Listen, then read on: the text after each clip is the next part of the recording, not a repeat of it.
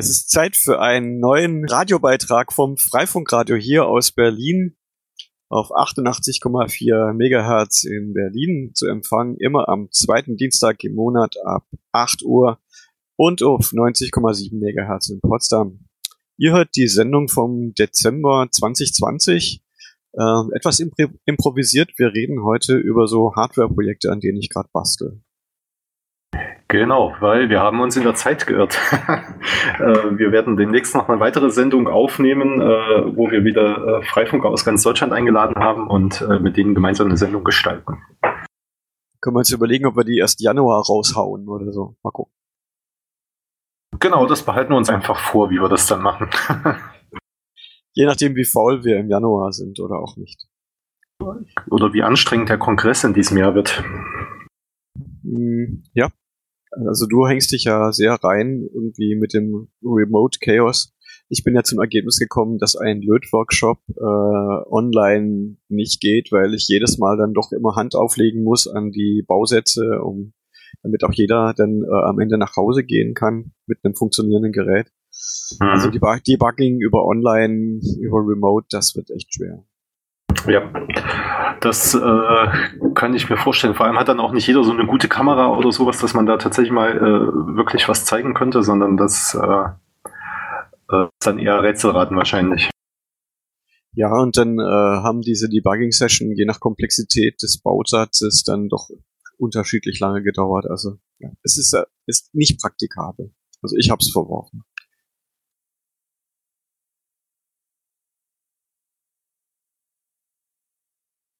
Ja, Hardware. Ja, angefangen, wir haben es ja schon mal erwähnt, ähm, wir nennen es jetzt USB AX, äh, aufbauend auf einem Chip von OnSemi. Das ist ein Funkmodem, das beherrscht unterschiedliche Modulationsarten für digitale Kommunikation. Habe ich mittlerweile PCBs gemacht. Es gibt ja drei Prototypen äh, mit USB-Anschluss und einem Mikrocontroller drauf und damit kann man dann je nach Bestückung zwischen 27 MHz und 1050 MHz Daten übertragen mit Geschwindigkeiten bis zu 200 Kilobit brutto. Mhm. Und das äh, Geheimnis ist wahrscheinlich, dass die ganz wenig Strom verbrauchen, oder? Äh, die verbrauchen sehr, sehr wenig Strom es gibt potenziell eine sehr große Reichweite, gerade also in den längerwelligen Bändern. Und ich habe geschaut, also so als Ersatz für TV Whitespace, weil damit bin ich jetzt nicht so richtig, richtig weit gekommen, ist auch relativ teuer und aufwendig. Ähm, neue TV Whitespace äh, Prototypen sitzen hier noch auf der langen Bank. Das ist so, ja, mache ich bei Gelegenheit mal fertig, ist aber schon auch eine größere Sache. Da habe ich äh, TV Whitespace Prototypen angefangen, die halt äh, 2x2 MIMO können. Aber mhm. die Lizenzlage ist hier schwierig. Ähm, ich, vielleicht bin ich auch nicht die richtige Lobbyistin für sowas. Ich habe ja diverse Vorträge gemacht.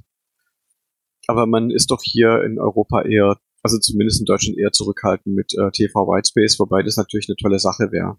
Aber die TV Whitespace Hardware ist relativ kompliziert und teuer. Und äh, mhm. interessant finde ich ist halt, dass dieser Modem-Chip, der kann im Prinzip auf diesen ganzen Frequenzbändern arbeiten.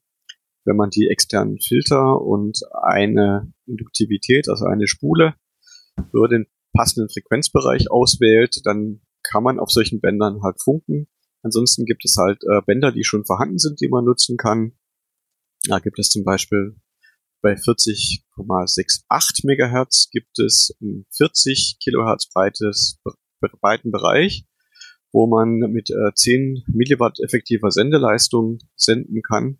Und da darf man auch unbegrenzt senden. Also das ist nicht äh, eingeschränkt, dass man zum Beispiel nur 0,1 Prozent der Zeit senden darf. Den Rest muss man ah. zuhören. Das ist so bei anderen Bändern ist es so. Ähm, 433, dafür gibt es schon äh, Funkmodems von unterschiedlichen Herstellern. Da kann man das ist ja so ein Home äh, Automation Standard auch, oder? Also wo dann äh, so für Home Automation äh, Sachen genutzt werden. Es gibt äh, unterschiedliche äh, Protokolle für solche schmalbandigen äh, Drahtlosverbindungen. Und äh, der Chip, den ich da habe, der eignet sich für diverse Protokolle und der Arbeit eignet sich halt für alle Bänder zwischen 27 Megahertz und 1050 Megahertz. Und äh, das heißt, man kann eben, da gibt es bei 169 Megahertz gibt es etwas, allerdings ist man da in der Sendezeit beschränkt. 433, 868, also 863 bis 868. Ich glaube sogar bis 870 mittlerweile, bin mir nicht ganz sicher. Und ähm, dann gibt's halt noch diese, diese Kurzwellenbänder mit 27 Megahertz. Und was mich halt interessiert, ist äh, schon ein bisschen Bandbreite. natürlich nicht konkurrenzfähig zu WLAN, aber halt möglichst große Reichweite. Und die 27 Megahertz Bänder, da passiert halt nicht mehr viel. Mhm. Und da dürfte man sogar, äh, also habe ich vor, man darf da mit 4 Watt Sendeleistung darf man da sogar senden. Ah ja. Ähm, woher kommt denn diese, diese Zeitbeschränkung bei einigen Bändern? Also was steckt, was steckt dahinter? Die sind halt eher für Sensorzwecke und Alarmzwecke sind die halt vorgesehen. Und da diese einfachen energiesparenden Geräte äh, kein Listen before Talk beherrschen, also keine Protokolle, die es ihnen erlauben, äh, die verfügbare Sendezeit fair zu teilen, wie das zum Beispiel WLAN macht mit Listen Before Talk. Ähm, deswegen gibt es halt einfach diese Beschränkung. Äh, häufig ist es so, dass man entweder äh, Listen Before Talk implementieren muss, dann darf man äh, etwas mehr Sendezeit in Anspruch nehmen. Oder man hat es halt nicht und dann darf man eben nur beispielsweise 0,1% oder 1% der Sendezeit in Anspruch nehmen. Ah, das ist quasi die Kollisionsvermeidung durch Statistik. Genau, äh, genau, dadurch, dass halt äh, nur selten gesendet wird, gibt es dann eben ja, möglichst wenig Kollision und bei minimalem Aufwand nehme ich eben nur diese Beschränkung. Aber die Idee ist natürlich damit schon Datennetze aufzubauen, Datennetze, die in der Regel etwas schneller oder auch ja, um eine, eine Größenordnung vielleicht schneller sind als so Packet Radio mit nur 1200 Baut aber halt auch große Reichweite haben und auch nicht viel kosten, weil die Hardware lässt sich relativ preiswert herstellen. Der, der Funkchip arbeitet halt nativ auf all diesen Bändern und der kostet irgendwie so mhm. zwei, zwei, drei Euro. Und äh, da haben wir noch einen Mikrocontroller dazu gepackt, einen ARM Cortex M0 Plus. Das ist ein AT-SAM 11D9. Den gibt's in einem anwenderfreundlichen Gehäuse und äh, er spricht auch schon USB mit uns. Also man kann die Hardware einstecken, die wird erkannt, aber es wird noch eine Weile dauern, bis wir die ersten Datenpakete übertragen können damit. Mhm. Ähm, also die, du setzt jetzt quasi nicht mehr so viel selbst äh, entwickeln an Hardware, oder? Naja, genau bei TV, TV Whitespace ist es so, da gibt es keine Chips, die man fertig kaufen kann. Das wurde zwar immer wieder angekündigt, das würde es demnächst geben. Ähm, vielleicht gibt es auch irgendwo welche, aber es ist eigentlich eher bei Ankündigungen geblieben und äh, die Lösungen arbeiten meistens mit Software-Defined Radio. Und ich hatte dann eben die Idee mit einem Frequenzshift äh, mit äh, traditionellen WLAN-Geräten. Das ist aber sehr komplex. Und ich habe, ähm, es ist auch so, dass wenn man jetzt eine geringere Bandbreite hat, ähm, beispielsweise man hat nur einen 5 Megahertz breiten Kanal, dann gibt es Probleme mit vielen WLAN-Endgeräten, die haben nämlich die Funktion, die müssen, die müssen sich auf die, die Frequenz der Gegenstation justieren. Also die äh, Frequenzaufbereitung, die Frequenzerzeugung auf dem WLAN-Board ist äh, nicht präzise genug, um beispielsweise bei 5 Megahertz Bandbreite wirklich genau die Frequenz zu treffen. Ah, okay, also man stört andere Bänder dann trotzdem noch. Na, stört, stören nicht, aber wenn dann äh, zwei Stationen miteinander funken, dann müssen die sich auf die gleiche Grundfrequenz synchronisieren, die divergiert und äh, bei einem 20 Megahertz breiten Kanal, da, da ist der das Spektrum, wie die sich ausrichten können, groß genug, so dass sie sich beide genau treffen. Und wenn man jetzt die Kanalbandbreite verringert, wie man es zum Beispiel bei äh, 5 Megahertz Bandbreite machen kann, man kann ja bei OpenWrt, bei ATH 9K beispielsweise oder ATH 10K geht's vermutlich auch, kann man eben äh, nur 5 Megahertz breite Kanäle verwenden. Aber da habe ich die Erfahrung gemacht, dass mit den Geräten, äh, dass die, die Performance die müsste eigentlich größer sein, dass sie wesentlich schlechter ist. Offensichtlich, weil die sich die Frequenzen nicht mehr richtig synchronisieren lassen. Ja. Ähm, äh, und noch eine Hardware-Frage. Äh, wie sieht das dann mit Antennen aus? Ähm, die müssen ja dann auch auf die jeweiligen Frequenzen schon angepasst sein. Vor allem, wenn das so ein von 27 Megahertz bis 1050 äh, ist das ja schon ein ganz schöner Unterschied in der Wellenlänge auch. Ja, das ist jetzt nicht so, dass man äh, die Hardware mit einer Bestückung für diese ganzen Bänder einsetzen kann. Es gibt dann eine Bestückung für den, das 27 Megahertz Band, es gibt eine Bestückung für 40,68 Band, ähm, für 160 oder was man auch immer haben will. Und äh, das ist aber trivial. Das habe ich schon für mehrere Bänder durchgerechnet. Das kann man einfach äh, ändern. Da werden einfach andere Kondensatoren, andere äh, Spulen aufgelötet und äh, dann kann man die nutzen. Aber ist jetzt nicht so, dass die Hardware einfach durchgehend in dem Bereich arbeiten kann. Das geht mhm. Und wie, wie groß sind dann die Antennen? Äh, also wie, wie, oder ist das gar nicht so ein großer Unterschied dann? Doch, äh, das ist ein, ein, großer Unterschied. Also da kann man unterschiedliche Wege gehen, aber prinzipiell hängt natürlich die Größe von der Antenne immer mit der Wellenlänge zusammen. Also wenn man jetzt einen Halbwellen-Dipol, wie er jetzt zum Beispiel bei WLAN-Geräten in diesen Antennenstummeln drin steckt, äh, für 27 Megahertz bauen will, dann ist der ungefähr ja, 5,5 Meter. Also ah, ja. ja.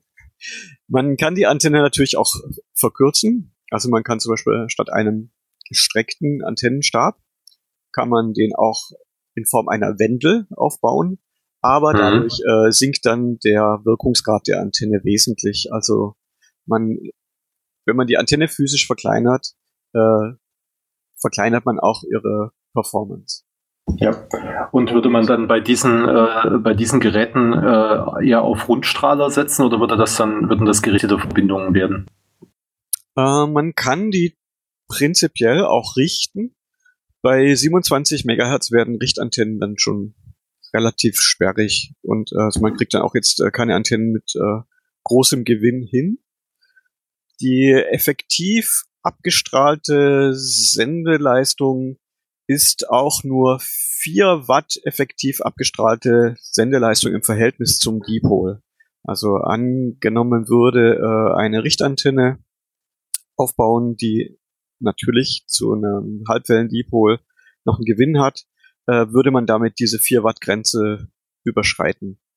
Es ah, ist ja. relativ mhm. groß und sperrig, aber angenommen, man lebt auf dem Land, dann könnte man mit den 27 Megahertz kriegt man dann halt äh, eine Datenverbindung hin äh, mit einigen Kilobit pro Sekunde und äh, erreicht damit halt auch Winkel, die sonst abgeschieden sind. Mhm. Oder könnte halt äh, schmalbandig, also Textnachrichten und so weiter übertragen. Also es ist ein ja, ein bisschen besseres äh, Packet Radio, aber man kann, also ich habe schon ausprobiert bei 433 Megahertz mit so einem ähnlichen, Funk, ähnlichen Funkmodul, also E-Mails verschicken, äh, sich per SSH einloggen und so, das geht alles und das geht auch relativ gut. Und äh, ja, also es, ist, es ist, sind schmalbandige Datennetze, aber man hätte auch eine Hardware, um zum Beispiel zu sagen, ja, hier mit dieser Hardware, könnte man auch noch zertifizieren, könnte man sagen, so, wir, wir hätten gerne in dem Bereich des TV Whitespace, möchten wir doch bitte äh, einige Megahertz Bandbreite haben, also Bandbreite haben, also bestimmtes Frequenzband, damit wir da Daten funken können. Also es wäre vielleicht doch ein, ein Türöffner, der halt auch nicht so teuer ist und äh, wo die Entwicklungskosten halt einfach nicht so groß sind. Und äh, würde man solche Antennen äh, einfach im Laden bekommen oder kommen wir dann wieder zurück, dass wir Antennen auch selbst bauen, wenn man diese Hardware einsetzen möchte? Äh, also für dieses Band 40,68 äh, Megahertz, da gibt es, äh, glaube ich, nichts, was man kommerziell kaufen könnte. Für 27 Megahertz wären das so Station also Mobilfunkantennen, Stationsantennen, wie es für PKWs äh, für zu Hause gibt, die werden ja noch hergestellt. Das ist ja das, dann das CB-Funkband am Ende. Ah, okay. Hm. Also in, im, im Rahmen der, äh, der Richtlinien, die es da von der Bundesnetzagentur gibt, kann man da bis zu vier Kilohertz breite äh, Datenfunkkanäle, also die Modulationsbandbreite sind äh, vier Kilohertz, die man da legal mit dieser Modulation betreiben kann. Mhm. Ja. Also damit äh, hat man schon eine ordentliche Empfindlichkeit und ja, mit 4 Watt äh, Ausgangsleistung am Sender. Also ja, kann man einige 10 Kilometer weit funken, je nach Standort. Und je nach Erd, falls sich die Erde doch krümmt, je nach Erdkrümmung. Ja, es, äh, es ist halt ähm, der Nachteil von dieser Kurzwellenfrequenz ist, dass es immer wieder dann halt auch Überreichweiten gibt und dass dann unter Umständen andere Kurzwellenstationen dann zu empfangen sind. Wenn es ähm, an der Ionosphäre Aufheizungen gibt, es gibt dann so, ja, wenn, es, wenn das Sonnenfleckenmaximum da mhm. ist, dann wird die Ionosphäre äh, von der Strahlung der Sonne so stark elektrisch leitfähig gemacht, dass er halt spiegelt. Es gibt auch noch andere solche Effekte, die mal auftreten können, so dass es dann Überreichweiten gibt. In dem Fall wäre das jetzt, wenn man eine lokale Funkverbindung hat, eher unangenehm, weil man da immer wieder mal auch mal Störungen haben könnte. Ja. Das äh, klingt alles sehr spannend, was man dann damit machen kann. Ähm, wie, wie kann man das in Verbindung zu Sachen wie LoRaWAN zum Beispiel sehen? Die setzen ja auch so äh, schmalbandige Verbindungen äh, ein. Ich weiß jetzt nicht, auf welchen Frequenzbereichen da gearbeitet wird. Ja, das äh, LoRaWAN, das nimmt meistens dieses äh, 863 bis 868 oder 870, ich glaube, da sind dann nochmal zwei Megahertz dazugekommen mittlerweile, äh, Band. Und äh, es geht da halt wirklich nur um ganz, ganz, ganz kleine Datenmengen. Und mhm. ähm, ja. Äh, man könnte mit der Hardware, die wir machen, kann man eben genau das machen, weil der Chip kommt aus genau diesem Bereich. Es ist zwar nicht dieses LoRaWAN-Protokoll, aber mit äh, einer sehr schmalbandigen Modulation im 27 Megahertz Band, da kann man wirklich also solche Messdaten wirklich über sehr, sehr große Entfernungen übertragen.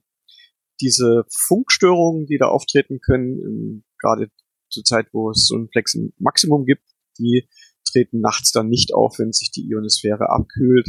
Also mhm. man könnte äh, auf, auf sehr auf relativ große Entfernungen nur mit zwei Antennen, die da sind, ja sperrig sind, das muss ich zugeben, könnte man dann aus ja aus einigen zehn Kilometern Entfernung Daten übertragen und bräuchte keine Infrastruktur dazwischen.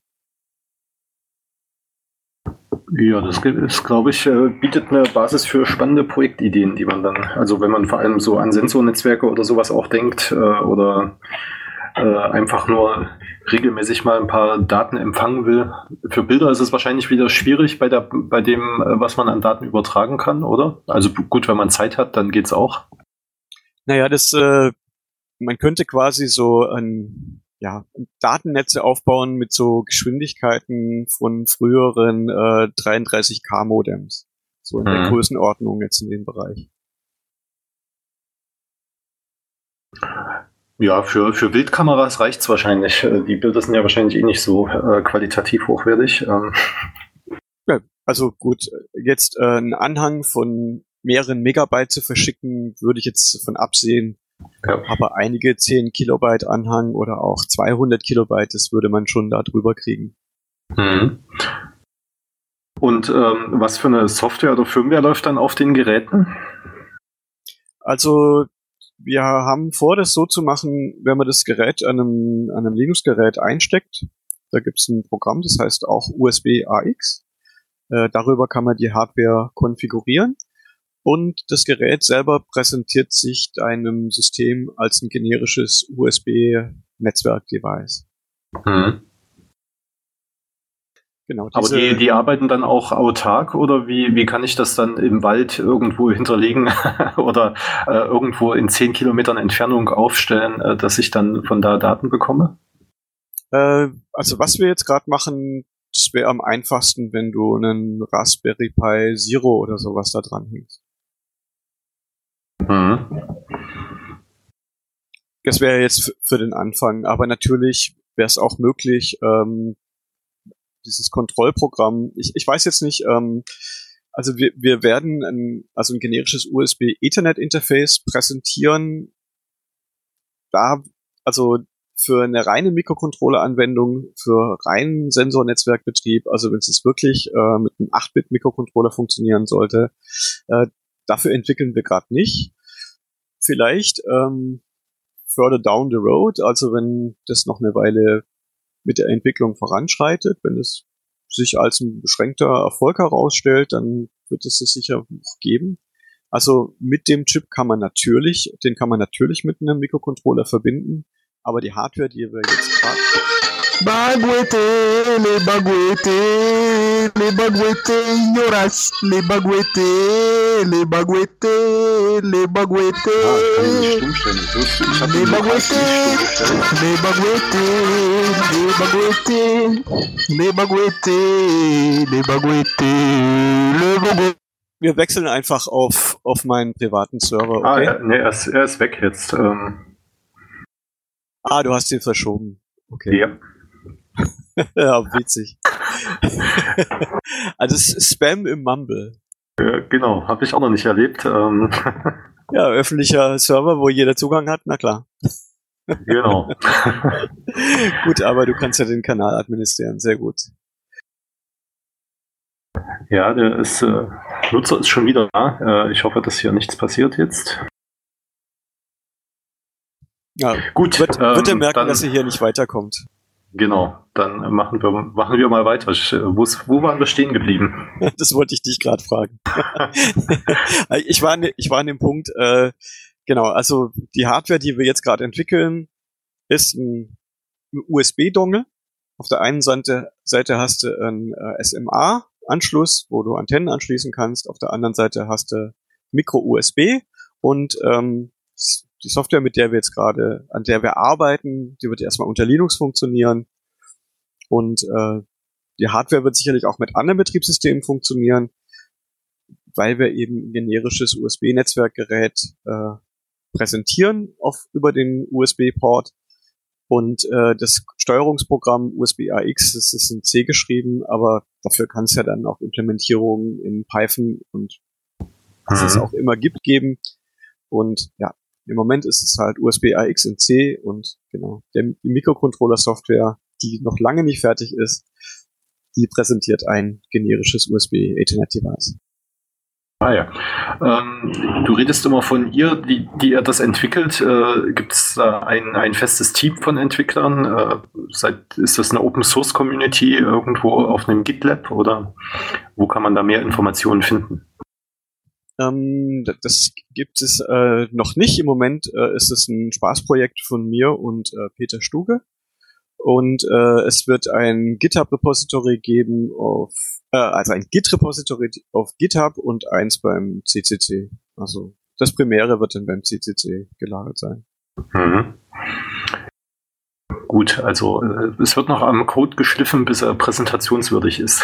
äh, ja, ich, ich warte noch drauf, dass Peter äh, mir quasi äh, Zugang gibt äh, für das Git-Repository auf dem Server von dem CCC und dann wollen wir es auch noch auf GitHub einstellen. Mhm. Da bin ich ja gespannt, äh, was, was dann alles äh, noch, äh, also was, was die Nutzer auch für, für Anwendungsideen haben.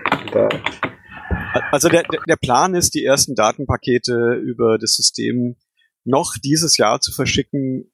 Es gibt keine Garantie, dass es so kommt. Mal sehen.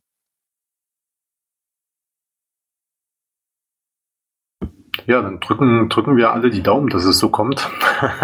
Äh, das wird so kommen. Das ist nur die Frage, wie, wie schnell alles geht. Ja.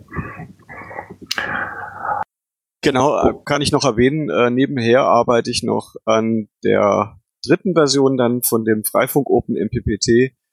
Äh, ich habe ja eine Version mit, äh, mit einem Atmel-Mikrocontroller mit 50 Watt. Dann habe ich jetzt eine hier in der Mache, da habe ich hier die Prototypen auf dem Tisch mit Display angeschlossen. Äh, mit dem E ESP32, da habe ich jetzt äh, bis 120 Watt getestet. Und jetzt mache ich noch eine Version mit 300 Watt. Mhm. Das könnte man dann ja auch beide Hardware-Projekte kombinieren. Ja, wobei, ähm, ja, müsste man auch die entsprechende Software dann auf dem E ESP32 anpassen. Ja. Aber, der, aber das System kann natürlich auch einen Raspberry Pi Zero versorgen und äh, Mhm. da müsste man dann nichts Zusätzliches entwickeln. Ja. Genau, und äh, für den äh, OpenMPTT in der dritten Version, äh, du hattest ja mal irgendwo, irgendwie konnte man dann so die Pakete kaufen, dass man, dass man das sich dann auch selbst löten konnte alles. Äh, Wird es sowas wiedergeben oder wie, wie kann man an so ein Gerät dann auch kommen, auch an, in einer älteren Generation? Also ich habe äh, hab geguckt ähm, nach einer Webseite, man kann sich kostenlos bei Jimdo einrichten und ich habe angefangen, einen Webstore bei Jimdo zu machen. Ähm, sobald ich die Serienproduktion habe für die unterschiedlichen Generationen, also nächstes Jahr, so im Frühjahr, gibt's dann den ES die SP ESP-Version mit 100, 120 Watt gibt's dann als erstes und dann mhm. noch die 300 dazu, aber halt als Bausatz. Ja, äh, wie, wie groß sind denn dann die Solarpaneele, wenn da 120 Watt rauskommen? Äh, 120 Watt, wenn man einen Wirkungsgrad von 20 Prozent für ein Modul ansetzt, äh, dann ist es etwa ein halber Quadratmeter groß. Ach so, ich hätte jetzt äh, gedacht, das wäre alles noch viel größer, aber das entweder ist das geschrumpft oder äh, ich habe da immer eine falsche Vorstellung von gehabt. Äh, die, der Wirkungsgrad, also ich, ich arbeite ja schon ganz, ganz lange mit Solarmodulen. Die ersten Solarmodule, die ich hatte, die hatten, das waren so Dünnschichtmodule aus Glas, die hatten vielleicht einen Wirkungsgrad von 4, 5 Prozent. Dann gab's die äh, Silizium Polykristallin, die hatten dann, glaube ich, so 13 Prozent Wirkungsgrad. Dann gab's Monokristallin, die hatten erst so 15, 16, 17 Prozent. Und mittlerweile gibt's äh, monokristalline Module mit Wirkungsgraden vom Grad der Zellen äh, die liegen über 20 Prozent, so 21, 22 Prozent. Und dann muss man aber noch wegrechnen äh, die Zwischenräume zwischen den Zellen im Modul und den Rahmen außenrum, sodass der Flächenwirkungsgrad dann doch ja, unter 20 Prozent oder um die 20 Prozent sind. Und für 100 Watt braucht man dann ungefähr einen halben Quadratmeter. Und viel Sonne natürlich.